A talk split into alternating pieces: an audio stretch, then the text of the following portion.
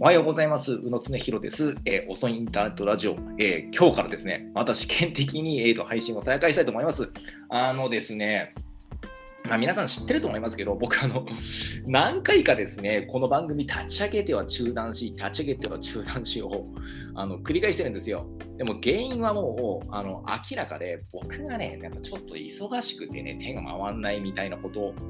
なんですよね。でもね、あのなんかおしゃべりの仕事好きなんで、やっぱ何らかの形でね、このポッドキャストやりたいなと思ってですね、あの今日からこの7月からですね、新規一転して再開しようかなというふうに思ってます。で、あの今までね、本当にね、あの週に3回とか4回とか、あの下手したら毎平日とかね、配信して、そしてなんか続けられなかったっていう苦い記憶があるんで、あの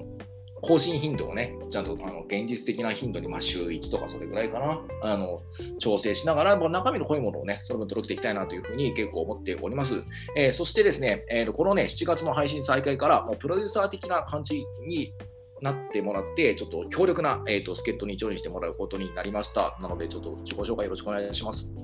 はい、遅いインターネットラジオの皆さん、こんにちは。音声プロデューサーの野村貴文です。よろしくお願いします。よろしくお願いします。なんかこう、簡単に自己紹介的なことをちょっとお願いしたいんです、はい、そうですね。はい。あの私はですね、あの音声プロデューサー、ポッドキャストのプロデューサーのお仕事をしていまして、あのニュースコネクトっていうニュース番組ですとか、あとあの経営中毒っていうまあ企業に関する番組とか、まあいくつかポッドキャストを運営しております。で、まあもともとあのニュースピックスっていうメディアでですね、6年間ぐらい編集者をやっていまして、でその時にあの宇野さんと知り合わせていただいて、で結構その後あの宇野さんにインタビューをさせてもらったりとか、あとあの私が運営するポッドキャスト番組にゲストに出てきていただいたりとか、逆に私がお邪魔したりと。か、そういう感じでやってきましたね。なのでですね、あの今多分ね、日本でね、面白いね、結構、あのポッドキャストをプロデュースしている人いったら、もうナンバーワンって言ってもね、過言じゃないかと思うんですけれど、その野村さんに結構ね、上品してもらってですね、このね、あの遅いインターネットラジオを盛り上げてもらおうっていう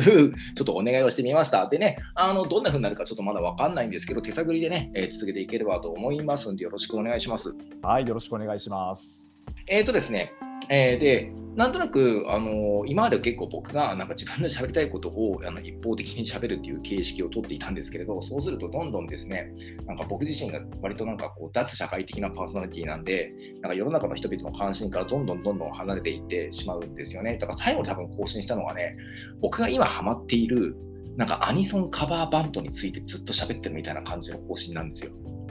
いや、そういう回がもちろんあってもいいし、これからもあると思うんだけど、さすがにそういうのばっかりだと、どうなのっていうことで、なんかね、せっかくあの野村さんにジョインしてもらったので、今日はね、なんか野村さんの方から、なんかこういうこと話したら面白いんじゃないかっていうので、ちょっといくつかね、なんかこう話題振ってもらおうかなと思ってるんですけど、どんな感じでいきますか？そうですね、いやだからあれですね、あの私の方から宇野さんに聞きたいことを聞かせていただくっていうあのコンセプトでやらせてもらえるってことなんですけど、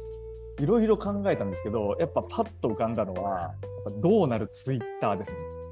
うんやっぱり来ましたね。はい、いやもう本当にこれ特にこう最近ではもともとそのあれですよねツイッターっていろいろその開発が大丈夫なのとかこんだけ人を切って大丈夫なのみたいな話があってでたまにこうシステムエラーを起こしていたと思うんですけど、うん、なんかいよいよあのアクセス制限まで始まってしまって、うん、であのただツイッターに変わるプラットフォームってなかなか日本だと思い浮かばないなっていうのもあって、まあ、この辺りのこの SNS とか Twitter とかこの動向を宇野さんがどうご覧になってるかすごい知りたいなと思いました。うんなるほど。まあ、あのね、ツイッターに関しては、僕、そこまで実は関心強くなくて、あの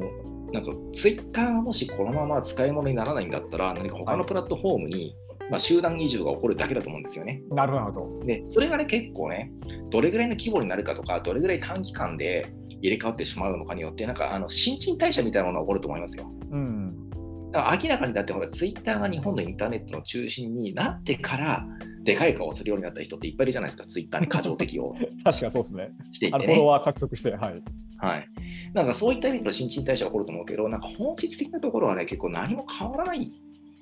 じゃないかなと思ってるんですよね。ね、うん、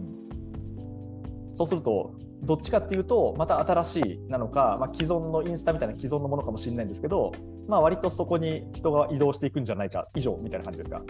まあ、インスタグラムみたいなところではなくて、なんかもうちょっと文字ベースのね、えー、っと、あの、SNS のプラットフォームの方に結構移っていくんだと思うんですけど、あの、はい僕自身ね、なんかね、ツイッター自身がなんか一つの保守反動だと思ってるんですよ。ほうほうほう、保守反動い。やつまり、ツイッターが中心になる前のインターネットってもっと自由だったじゃないですか。うん、そうみんなが好き勝手に好きなことを書いていて、あんまりどこどこが中心っていうのは結構なかったので、なんか大きく社会的な影響力を持つことはなかったんだけれど、あなんかもっと自由な空気があったと思うんですよね。何か、やっぱりツイッターが生まれてから、何か世論が沸騰するって、ツイッターが沸騰することと、だんだんみんなニアリーイコールとか考えるようになっていった。ああ、なるほど。うんあの瞬間最大風速がガーッとね、あの速くなって、で瞬間湯沸かし器のように、もう一瞬でタイムラインが沸騰して、であのインターネットに接続されている国民のやっぱり何割かが、まあ、多分多分に錯覚なんだけれど、同じ話題に対して関心を持って、それが今の世の中のトレンドであるというふうにみんなが一瞬で錯覚するようになってね、あれって明らかに、なんか SNS のプラットフォームっていう、本来結構もっと自立分散的なシステムだったインターネットっていうのを中央集権的に書き換えてしまう。うん、あの装置のあの効果なんだと思うわけね。で日本の場合、それがツイッターだったっていうことで、でこのツイッターによって、すごくインターネットって僕、テレビっぽくなったと思う。うん、テレビっぽくですか？そうだから、なんか日本のね、なんかテレビワイドショーとか、あのバラエティーとかっていうのは、基本的にいじめの快楽を提供してるわけね。うん、そうそうそうそう。あのいじめの快楽を提供してるとで、あの週に1回ぐらいね、なんか生贄を決めて、あの不倫した芸能人とか、出現した政治家とか、そういったものに、今こいつは悪いことしたんだからみんなで石を投げていいって言って、集団で石を投げて、そして、なんかちょっと自分がまともな側だというふうに安心して気持ちよくなると。でうん。あのテレビの時代までは、なんかこう、そうだよねってテレビの、ね、モニターに向かってね、あのうんうんうなずいてるだけだったのが、今はツイッターがあるから、自分も一石を投じることが言葉の最悪の意味でできちゃうわけだよね。うんでそのことによって、あのー非常にこうあの人々の結構満足度っていうものが結構上がっていくわけだよ。うん、でさ、あの単にさ、なんかさ、あのテレビを見て共感するよりも、自分があの発言した投稿に対していいねが10個でもつく方が圧倒的に快楽高いからね。はいあ、自分は不倫とかしてないまともな人間なんだっていうふうにさ、バカでも思えるわけじゃん。確かに。あのそうですね。ちゃんとした自分を振り返れるってことですね。そう、まあ、僕はもう本当にそれって本当にゴミだなっていうふうに あの結構思ってるんだけど、非常にね、何かね、あの、なんか、それってでもなんかもうちょっと、あの、明らかにツイッターが生まれてからなんだよね、日本で言うとね。うんそれまでは結構インターネットっていうのは、そもそもあのインターネット見てる人はたくさんいたかもしれないけれど、発信する人ってそこまで多くなかったし、うんね、何かあの全員が結構同じ話題であのに対してコメントするっていうのは、やっぱりツイッターのあのタイムラインっていう機能があるから、あるいはこう検索機能がね、そこそこ優秀な検索機能があるから、あれが実現しているわけであってさ、うんあのみんなが結構ね、おね瞬間最大風速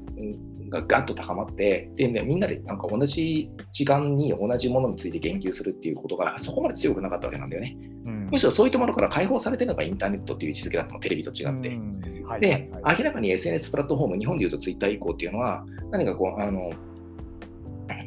インターネットそのものがマスメディアに近づいてしまった。でもって言ってしまうと、ツイッターははっきりテレビ文化に接続していった。はいはいこれも明らかなんだよね。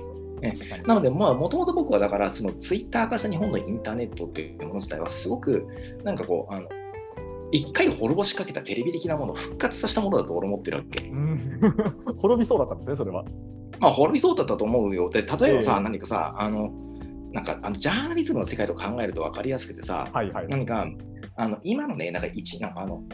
保守とリベラルがなんか一年中と付き合ってるって、これって完全に戦後のマスマスメディアの空気なわけじゃないですか。そうですね、はい。そうこれってなんか一回相対化されたはずのね、例えばさ、うんつい最近までニュースピックスっていうものが力を持ってたわけじゃない。持ってたって言わないでください、過去形で。あのいや、僕もね、この前出させてもらったばっかりだから、あのはい未だにある程度の影響力を持ってるけれど、ええ何か、あれって、なんか、あの、ニュースピックスって言っても残念ながら今台風の目のような感じはないじゃない、10年ぐらい前のさ。う。んまあそうですね、はい。一時に比べたら。一時に比べたらね、10年前までニュースピックスなかったから、だから5、6年5前年前とか、はい。はい、あの台風の目のような感じないじゃない？で、さ、ニュースピックスの特徴っていうのは、何か、あもうあの西海岸コンプレックスなんだよね。うん、アメリカいい意味でも悪いはいはい。意味でもね。はい。え。で、あのニュースピックスと同時にさ、例えばハフィントン・ポストとかさ、バズフィードとかが結構上陸してきてね、はいはいはい。外資系の結構ジャーナリズムメディアっていうのが、インターネットジャーナリズムメディアっていうのが上陸してきてさ、そこにさ、なんかあの大手新聞社からね、どんどんスター編集者っていうのが、うんスター記者っていうのがどあの合流していって、転職していって、はい。で、何かこう日本の言論界、ジャーナリズム界がガッとね、変わっていくっていう、うんうんあの物語できそうになったじゃない。で、その中核にいたのがニュースピックスで、で、あれはもう外資系ではなくて国産のね、ユーザーベースっていう企業の、えー、とサービスなんだけれど、はいはい。あの東洋経済っていうさ、なんかすごくこう、あの、あの戦後日本を代表するような経済メディアの名物編集長だった佐々木紀彦さんが、まあ、引き抜かれてきて転職してきて、うですね。あの編集長に就任して、まあ、そしてもう徹底してね、何かね、まあ、あの仮想的としては、まあ、あのさよならおじさんっていうキャッチコピーが炎上したりもしたけれど、ね。いわゆる、J はい。あ JTC だよね、ジャパントラディショナルカンパニーっていう、えまあ、古き良き日本大企業文化っていうものに対して、こんなことをやっていたら、こんえなね、うん20世紀で時計の針が止まったようなことをやっていたら、お前ら死ぬぞっていうはい。アジテーションを徹底的にかましていったと。で、ここに対してやっぱり賛否はあったと思うんだよね。ねいろいろあったと思うよ。あの大枠としてはさ、グローバル化ちゃんとした方が正しいと僕も思うんだけれどさ、うんうんうんまあ、語り口があまりにも挑発的だったんじゃないかとかね、はいはい。実際にこう経済を結構活性化する産業を育てることよりもね、何かこう、あのちょっとコンプレックスの強いサラリーマンの、うん、お仕事刺激して換金するっていう、ちょっと安いビジネスにえーなってしまってるんじゃないかとか、やっぱいろんな企業方変がね、まあ、あったと思うんだよ、ニュースピックスに関して、はいはいでただ僕ね、やっぱニュースピックス評価してるのは、明らかにやっぱあの戦後的な文脈じゃないんだよね。うん戦後日本っていう閉じた経ではなくて、うん何かちゃんとなんかこうこのグローバリゼーションというためにですね世界の中の日本というものをどう再定義するかっていう問題意識がやっぱ確実にあったんだよ。それはあの当時ハビントン・ポストの日本版の編集長だった竹下隆一のね後に佐々木紀子さんと一緒に、あのピボットっていう新しいメディアを立ち上げることになる人なんだけれど、はい。あのやっぱ佐々木紀子や竹下隆一郎ってどっちも留学経験があってうんうん。であの竹下さんあったことか分かんないけどもともとある時帰国子女かなんかだよね確かねね。はい。あの海外在住経験があってね。はい。そう。で、非常にやはりこう今の結構あの20世紀後半でね、あ時計の針が止まってしまっている失われた30年の日本に危機感を持っていて、それをやっぱ自分たちのメディアのうん力で開国しようという意識が明確にあったわけだよ。うんで、そのやり方が正しかったかどうかとかね、商売のやり方が安かったか安くなかったかって問題はまた別にあるんだと思うんだけれど、ええやっぱ僕彼らの問題意識はあの非常に正しかったと思うわけ。はいはいはい。で、それに対してさ、今さ、経済メディアの中心にいるのってさ、あの元テレビ東京のさ、高橋宏樹さんがさ、あええの立ち上げたあのリハックじゃない？そうですね。YouTube チャンネルですね。そう、あの僕からするとも、まずリハックっていう2つの特徴があって、1つは、はい。あのもうか自分たちのなんかこうプラットフォームを作るんじゃなくて、YouTube に乗っかってるっていうこと。うんうん。確かにそうですね。はい。そうだから、なんかアメリカに対抗して自分たちのプラットフォームを作ろうとか、もう最初から思ってないわけ。うん。まあ、ある意味、僕、これ正しい判断だと思うんだけれど、はいはい。あともう一つがもう徹底的にドメスティックな問題意識なんだよね。ああ、でもそうかもす、そうですね。そうそう言われてみれば。そう明らかに、あのね、はいあのニュースピックスって、やはりこう経済メディアじゃないで、リハックってどちらかというとさ、政治寄りじゃない。いうん。や、もちろんあの、あの、はいあ政治経済なんだけれど、相対的に政治化してるじゃない。はいはいはい。もともとね、あの母体となってるのが、あのなんだっけ、あのテレ東大学だっけ、テレ東日系大学、日系テレ東大学ですかね。日系テ日系テレ東大学っていう、ええどちらかというとビジネス系の話題の多い、まあ、YouTube チャンネルだったんだけれど、それが高橋さんがやっかまれて、まあ、ちょっとあの社内構想に破れっていうか、いじめられて、そしてや追い出されるわけだけど、事実は上ね。いはいはい。でで、そしてリハックを立ち上げるわけなんだけれど、まあ、その時になんかより政治色が強くなったと思うんだよね、僕ね。ねうんで、ああそれね、はいはいはいあの継承する政治色っていうのをさ、ええなんかあの言ってしまうと結構戦後日本のあのある時期からずっと続いてるモードの継承なの。ああ、そういうことですか。あれね、源流朝まで縄テレビだと思うわけね。つまり、はあ朝まで縄テレビって僕がええ小学校高学年とか中学生ぐらいの頃からやってるやつなんだけど、あの朝まで社民いじめとか呼ばれてたわけ。そうなんですつね。あの岩だ。波書店、朝日新聞的な建前的な戦後民主主義論だよね。ええまあ、言ってる本人たちも半分ぐらいしか信じていないようなさ、あの憲法9条を掲げていればずっと世界は平和ですみたいな、なんかあるねねえだろみたいなことをはいさ。あのずっと言っているような、ああいった、なんかこう、あのアメリカの核の数に甘えながら一国平和主義を唱えているような、まあ、そういった戦後民主主義的ななんか空想の建前論に対して、なわけねえだろって突っ込み入れることによって、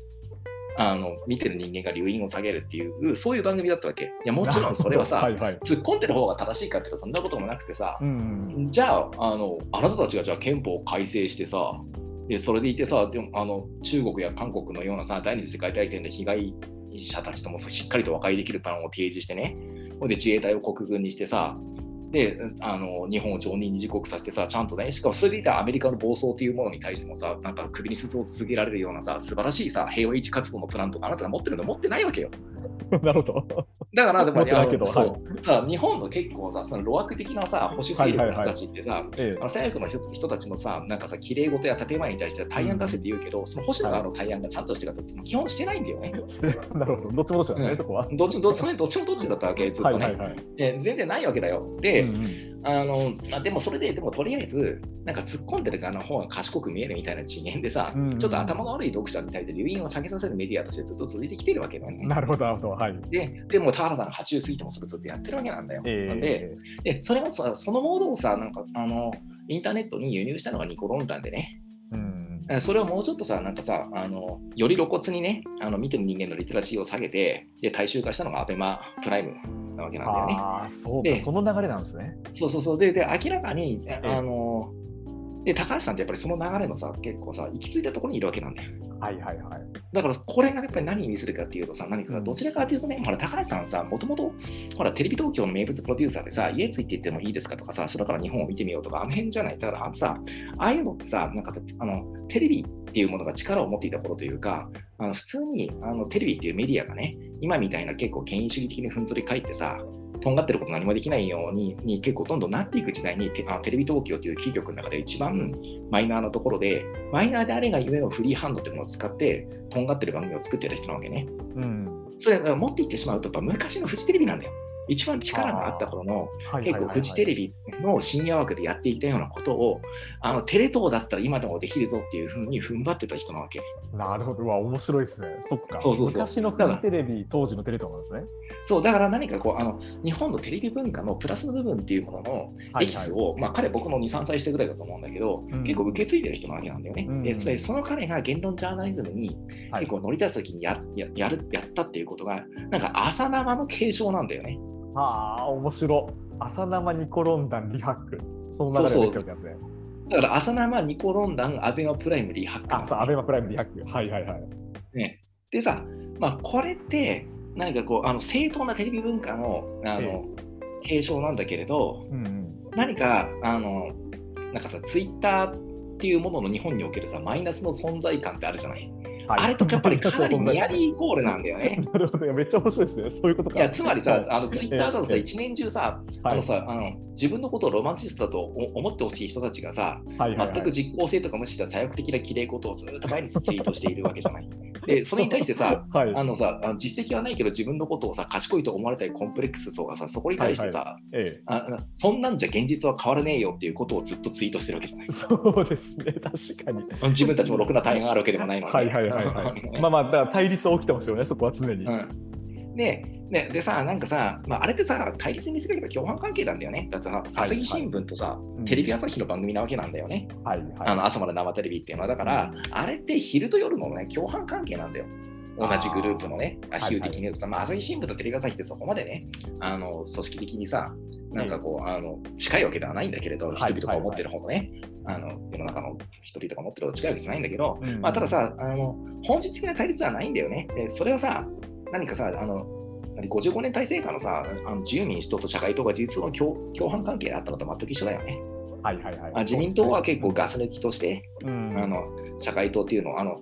絶対にあの政権を脅かさない安全なはい。敵としてね、ええあの機械的に自分たちの言ってることに反対してもらうための、うんまあ、あの絶対に負けない悪役としてっていうか敵役として社会党をうまく使っていたし、社会党っていうのはさ,、あのさあの自民党の言ってることにさあの裏では結構修正協議とかガンガンやっていてもさ、うんまあ、とりあえず一回メディアに向けてノーということによってさ、150議席衆院議席衆議院議員で確保し続けるっていうゲームをずっとやっていたビジネス野党なわけなんだよね。はい。だから反対していれば3分の1は取れるってことですもんね。そう。まあ、それをやっていたところであってさ、はい。それと全く同じでね、なんかこう建前的にはさ、なんか朝日新聞的なね、戦後民主主義的な建前っていうものをずっと述べていて、で、ガス抜き的にね、結構あの若いとんがった読者っていうのをマーケティングするために、はい。あの路悪的な本音主義で、立派な建前論を述べる学者が困るところ。はいはい。ところをテレビ中継してちょっと面白がらせるみたいなことをやっていたのが朝朝生なわけなんだよど。はいはいはい。でそれをまるっきり継承しちゃってるわけ。だから、これを破壊する可能性があったとしたら、やはりさ、なんかさ、はグローバルな問題意識を入れることだと僕は思うんですよね。うんうん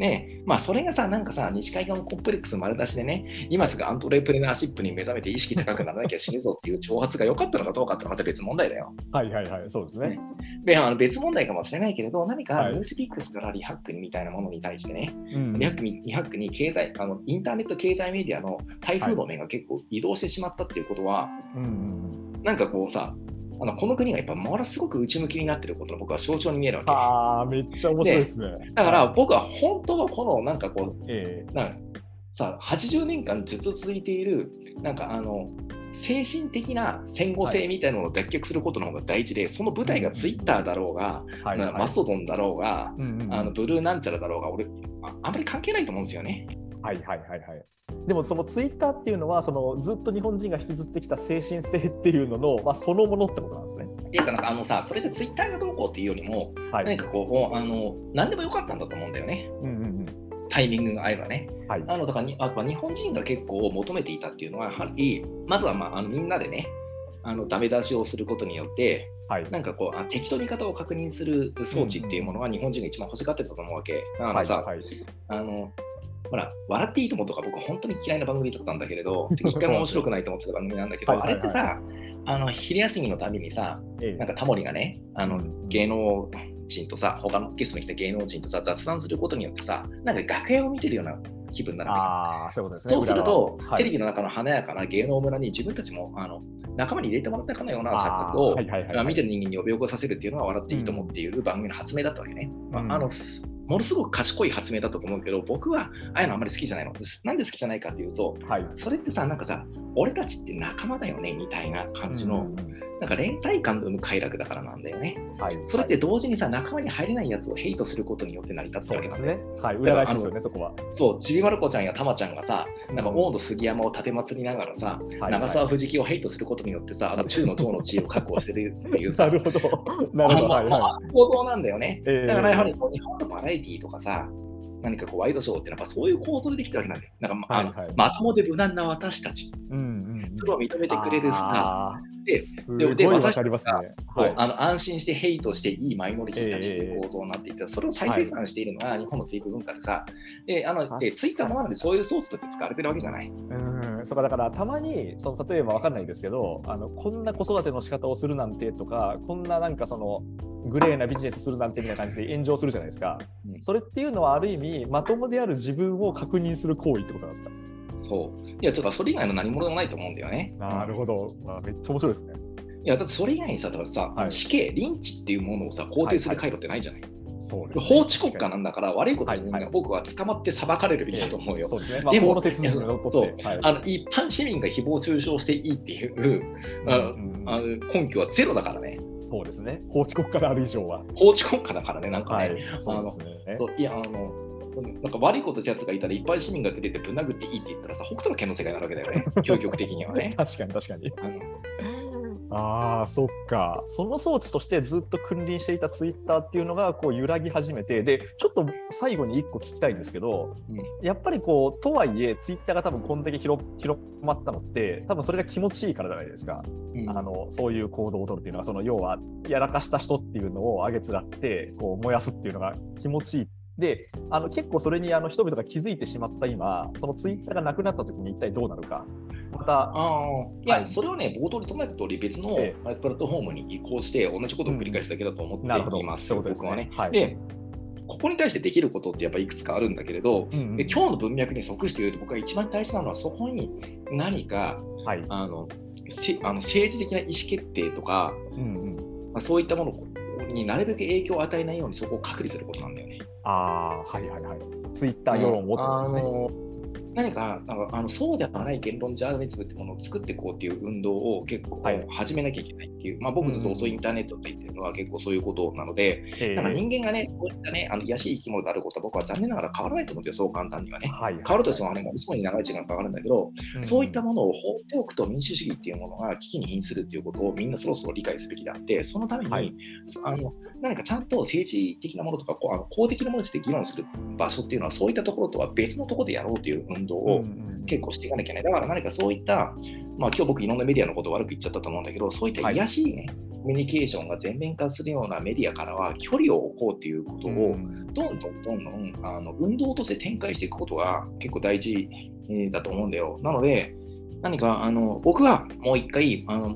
問題設定をやり直すべきだと思う。それがね、あのリハックの高橋さんが何か方針を変えるんでもいいし、あの佐々木さんと竹下さんがピボットで頑張ってるわけなんだけど、まあ、ピボットみたいなところはもっと頑張るのもいいし、全然関係ない新しいメディアがね、どんどん生まれてくるのもいいんだけど思うけれど、なんか今のままだとね、どんどんどんどん、何かこう、あの戦後を延命させる方向にしか問題設定がされてないのね。うん。はいはい。うん、あの今解説したようにね、うん、うん、一回何かちょっとあのあのグローバルなビジネスシーンに適応しようという物語によってね、ええ、あの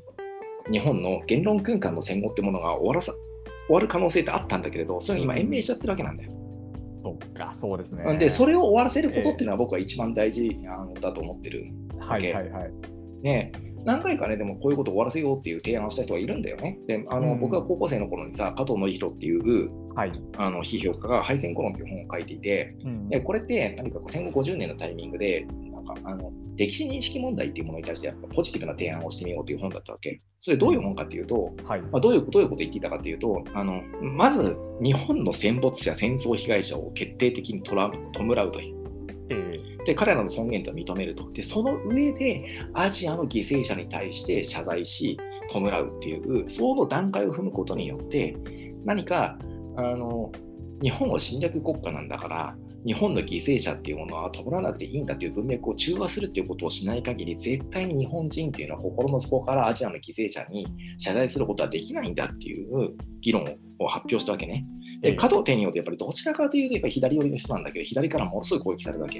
はいはい。左翼から。で、それは何でかっていうと、お前のその言い方っていうのは、まず自分たちの日本をやっぱ侵略した、侵略国家だったのに、侵略した側なのに、あの日本人の犠牲者を先に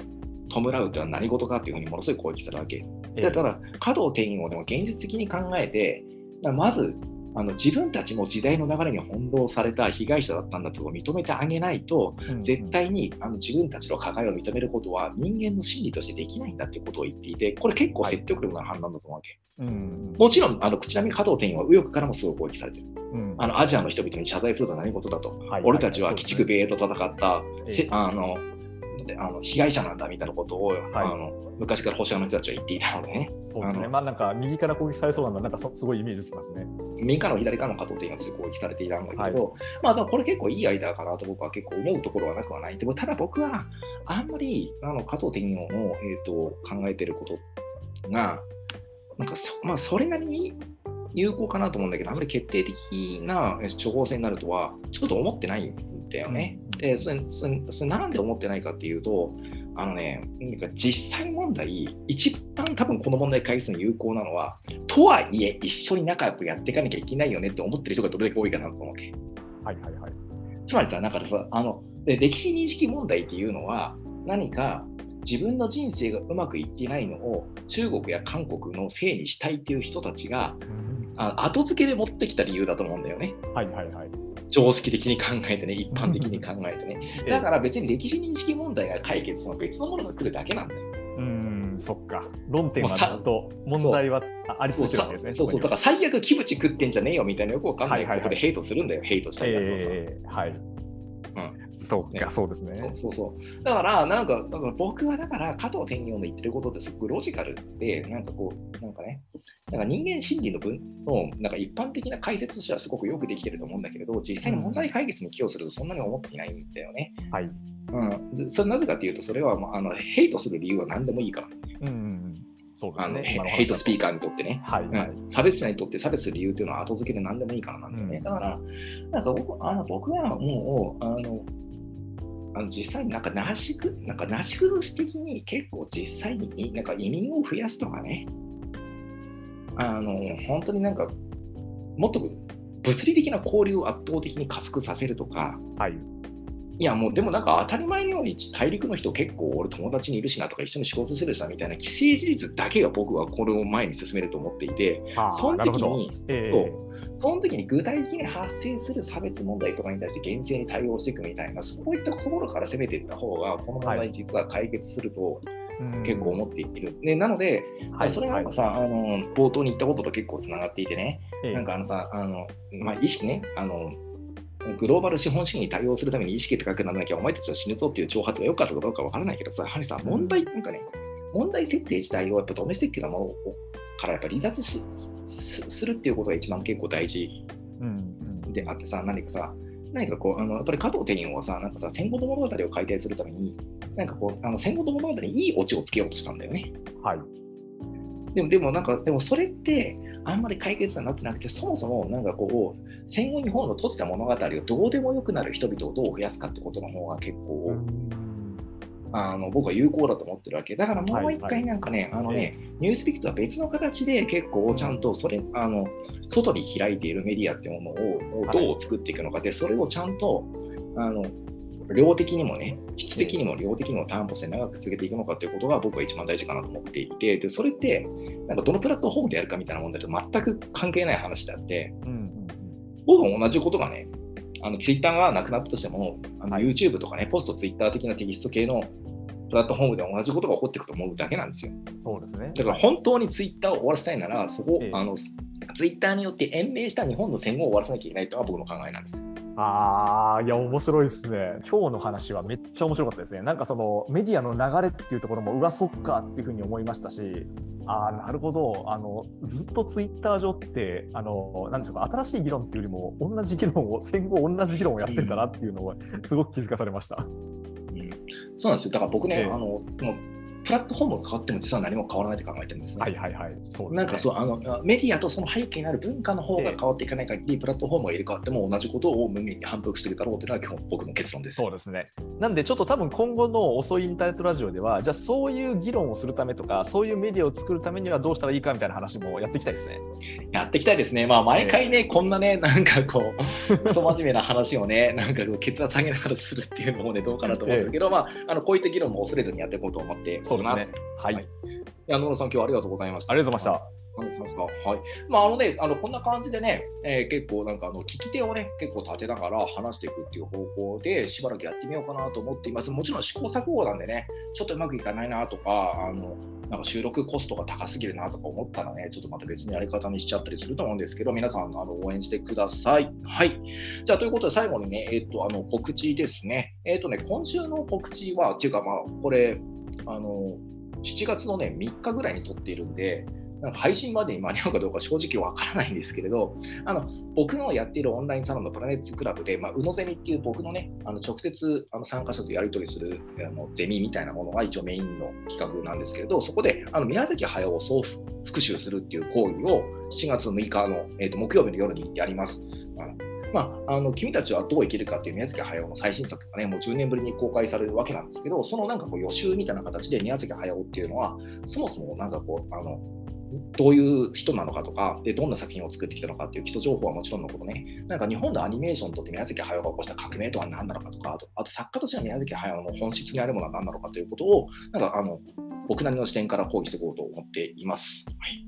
で、まあ、ちょっとね、あの90分でいつも終わらないんだけれど、90分とか100分でいつも収めようと思ってるけど、収まらないですけど、100分で分かる宮崎駿みたいなものをですね、あの実際は、ね、多分ね、2、3時間喋ると思います。はい、なので、あの興味がある人はぜひともプラネッツクラブの方に入会してください。えー、であとですね、えーと、この番組のアカウントをフォローすると更新通知が届きます。ぜひともフォローしてください。えー、すべてのメールの宛先は、えーと、うの .sra.internet.gmail.com です。えーと取り上げてほしい話題なんかをね、えー、ここに送ってくれると、あの嬉しいです。あと人生相談とかもね、気軽に送ってみてください。はい。で、あとね、え最後にもう一つ大きいことは、あの今回ね、野村さんがやってくれたような、なんか聞き手みたいな人をね、なんかこう、あの一緒にこう、このポッドキャストに出てくれる人っていうことを結構募集したいと思っていますので、あの、なんか3、4人ぐらいで同定できるといいかなというふうに僕は今のところ思っています。ちょっと知り合いに当たったりもしてるんだけれど、まだ全然あの決まっていないので、あの我こそはと思う人はね、え、ー、と、先ほど、え、ー、と、僕が読み上げたメールアドレスの方に送ってくれるといいかなというふうに思っております。えー、ということで、遅いインターネットラジオの配信再開第1回目ですけどね、今日野村さんありがとうございました。ありがとうございました。はい、それでは皆さん、えーと、今週もよろしくお願いいたします。